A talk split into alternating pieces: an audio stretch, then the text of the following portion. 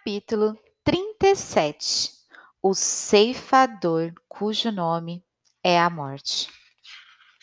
Matthew, Matthew, o que está acontecendo? Matthew, você está se sentindo mal? Era Marila quem chamava, com o pânico evidente em cada palavra trêmula. Anne atravessou o hall, com as mãos cheias de narcisos brancos. Depois disso, muito tempo se passou até que Anne pudesse voltar a amar a beleza e o aroma nar de narcisos brancos.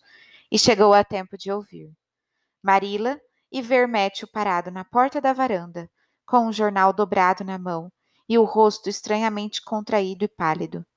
Anne largou as flores imediatamente e atravessou a cozinha correndo em direção a ele, ao mesmo tempo que Marila fazia o mesmo. Porém, ambas chegaram tarde demais, antes que pudessem alcançá-lo. Matthew caiu sobre a soleira.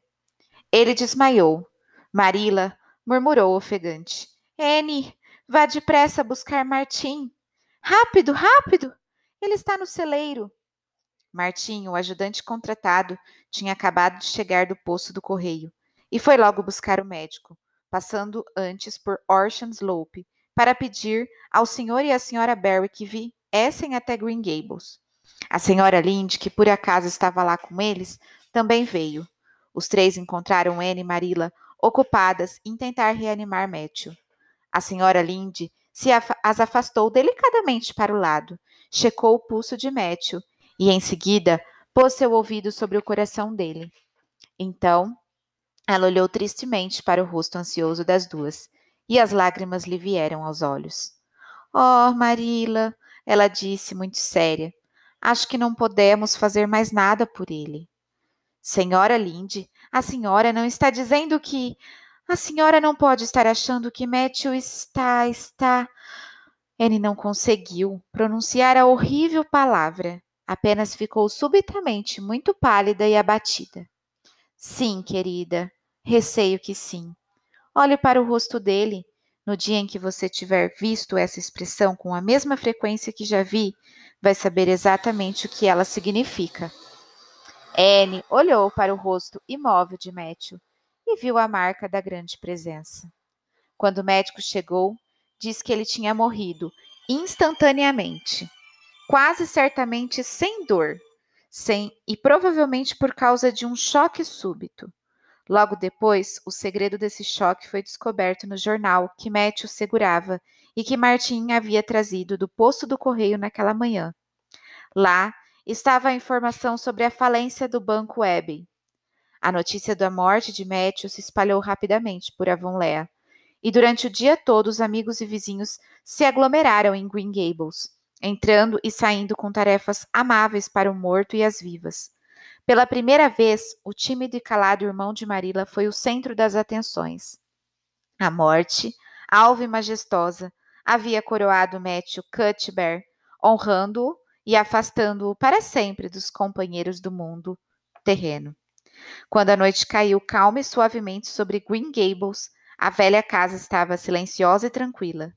Matthew jazia em seu caixão, na sala de visitas, seu cabelo grisalho e longo emoldurava o rosto sereno, no qual havia um pequeno e bondoso sorriso, como se ele estivesse simplesmente dormindo e tendo sonhos agradáveis.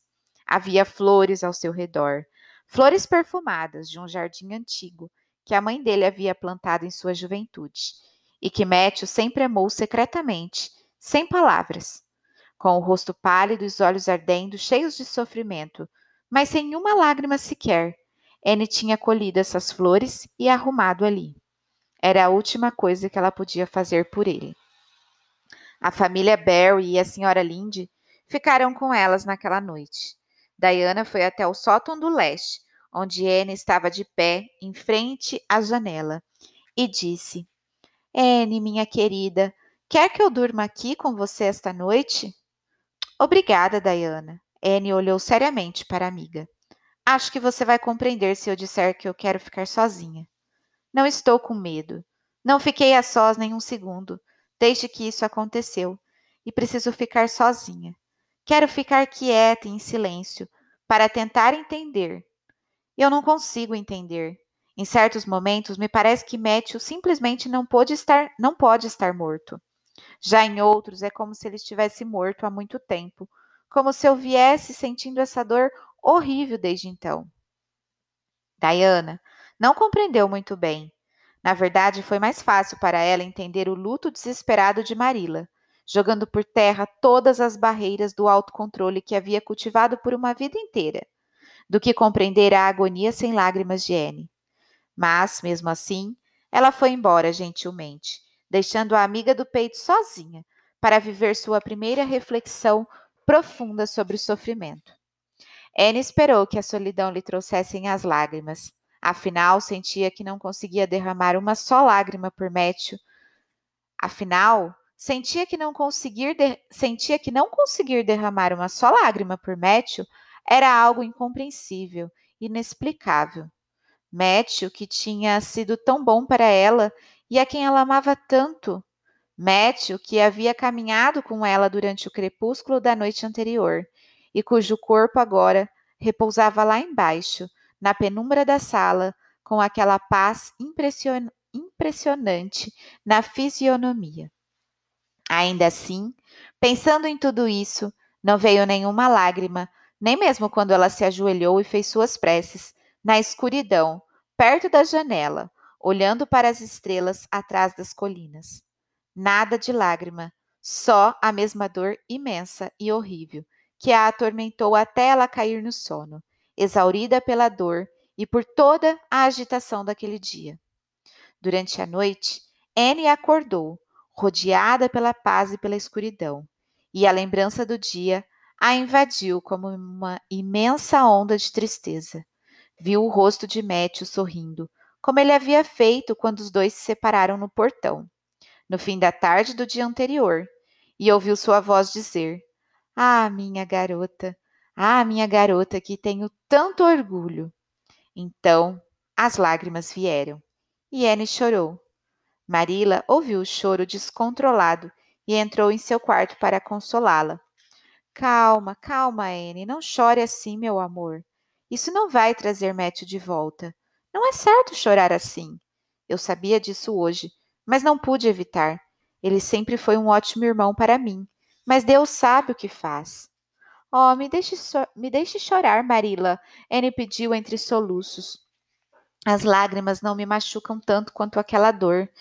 Fique um pouco aqui comigo, com seu braço em volta de meus ombros. Assim. Eu não podia deixar Diana ficar comigo esta noite. Ela é bondosa, doce e gentil. Mas essa dor não é dela. Diana está fora disso e não conseguiria se aproximar de meu coração o suficiente para me ajudar. A dor é nossa, sua e minha. Oh, Marila, como vamos viver sem ele? Temos uma outra, Anne. Não sei o que seria de mim se você não estivesse aqui, se você nunca tivesse vindo morar em Green Gables. Oh, Anne, sei que eu talvez tenha sido severa demais com você, mas você não deve achar por isso que não te amo tanto quanto Matthew te amava. E quero te dizer isso agora quando sinto que posso. Falar sobre meus sentimentos sempre foi difícil para mim, mas em momentos como este fica mais fácil. Eu te amo, como se fosse minha própria filha, Anne. E você tem sido a minha alegria e o meu conforto desde que veio morar conosco. Dois dias depois, Matthew Cuthbert foi levado embora de sua casa e para longe dos campos que tinha cultivado, das árvores que tinha plantado dos pomares que tanto amava. E Avonlea voltou à sua serenidade habitual. Até mesmo em Green Gables tudo voltou ao velho ritmo. O trabalho foi feito e os deveres cumpridos com a mesma regularidade de antes, embora sempre com a dolorosa sensação de perda familiar. Anne, experimentando pela primeira vez o luto, achou triste o modo como tudo se sucedeu. Ela estranhou constatar que era possível tudo continuar como antes, mesmo sem a presença de Matthew. E sentiu uma espécie de vergonha ou remorso quando descobriu que o nascer do sol atrás dos abetos e o desabrochar dos botões cor-de-rosa no jardim ainda a enchiam de alegria, que as visitas de Diana lhe agradavam e que as palavras e os gestos alegres da amiga a faziam sorrir e gargalhar. Em resumo, Anne percebeu que o belo mundo de flores, amor e amizade não havia perdido nem um pouco do poder que sempre teve para alimentar sua imaginação e emocionar o seu coração, que a vida ainda a chamava, e com muitas vozes insistentes. De certo modo, encontrar prazer em todas essas coisas, agora que Matthew se foi, parece uma deslealdade com ele. Anne falou melancolicamente com a senhora Alan, durante uma tarde em que estavam juntas no jardim da casa paroquial. Sinto tanta falta dele o tempo todo. E ainda assim, senhora Alan, o mundo e a vida continuam muito bonitos e interessantes para mim. Hoje, Diana disse algo engraçado e eu me vi rindo. Quando perdemos Matthew, pensei que nunca mais conseguiria rir de novo. E de alguma maneira tenho a sensação de que não devo fazer isso. Quando Matthew estava entre nós, Anne, ele gostava de ouvir sua risada e de saber que você encontrava prazer nas coisas belas ao seu redor. A senhora Alan falou carinhosamente. Ele está longe agora, mas gostaria de saber disso da mesma forma. Tenho certeza de que não devemos fechar nossos corações para nenhuma influência curativa que a natureza nos ofereça. Porém, posso entender seu sentimento, minha querida. Acho que todos nós experimentamos a mesma coisa. Nós indignamos nos indignamos com o pensamento de que alguma coisa pode nos agradar, quando alguém que amamos não está mais aqui para compartilhar esse prazer conosco. E quase nos sentimos infiéis à nossa tristeza, quando descobrimos que nosso interesse pela vida está voltando. Estive no cemitério esta tarde para plantar uma roseira perto do túmulo de Matthew, Anne falou sonhadoramente. Tirei uma muda da pequena roseira branca que a mãe dele trouxe da Escócia há muitos e muitos anos. Matthew sempre teve uma preferência por aquelas rosas. Elas são tão pequenas e doces, em contraste com seus caules espinhosos. Fiquei contente por poder plantar a roseira junto ao túmulo. Foi como se levando as flores para perto dele, eu estivesse fazendo algo que agradaria Matthew. Espero que lá no céu haja rosas como aquelas, senhora Alan. Talvez as almas de todas as pequenas rosas brancas que ele amou durante tantos verões estejam lá, esperando por ele. Oh, tenho que ir para casa agora. Marília está sozinha e se sente solitária no crepúsculo. Receio que se sinta ainda mais solitária depois que você partir de novo, dessa vez, para cursar a faculdade de Redmond, a esposa do pastor comentou. Anne não respondeu. Deu boa noite e voltou devagar para Green Gables. Quando chegou, Marília estava sentada nos degraus da porta da frente e Anne sentou-se ao seu lado. A porta estava aberta atrás delas, contida por um gran, uma grande concha cor-de-rosa, com tons do pôr do sol em suas delicadas curvas internas. Então, Anne colheu algumas madressilvas amarelas e prendeu em seu cabelo. Gostava do delicioso perfume dessas flores que se espalhava no ar, como uma bênção toda vez que ela movia a cabeça.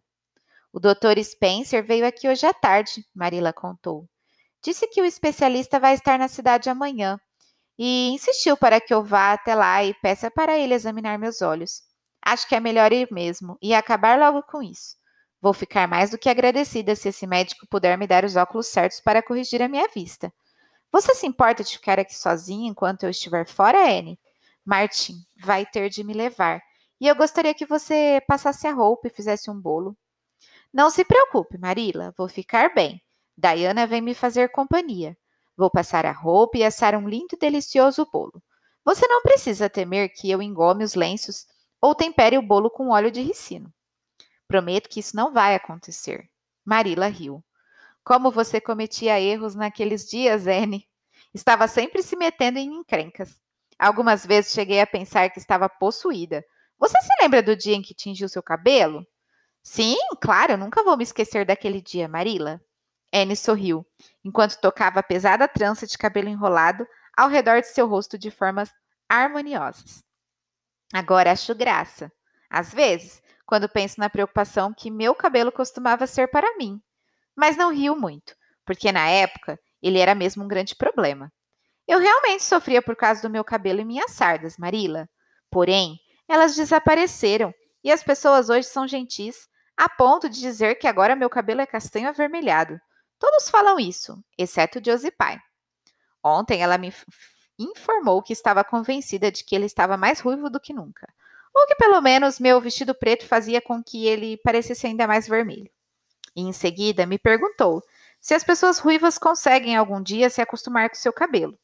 Marila, estou quase desistindo de tentar gostar de Josie. Já fiz o que eu teria um dia chamado de esforço heróico para conseguir isso. Mas agora concluí que Josie Pye não quer que gostemos dela. Josie é uma pai, Anne, Marilla explicou claramente, e portanto não pode deixar de ser uma pessoa desagradável. Imagino que gente desse tipo tenha alguma função na sociedade, mas desconheço essa utilidade tanto quanto ignoro a das ervas daninhas. Josie pretende lecionar?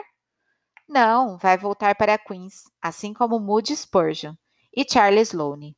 Já Ruby e Jane vão dar aulas, e já tem as escolas definidas.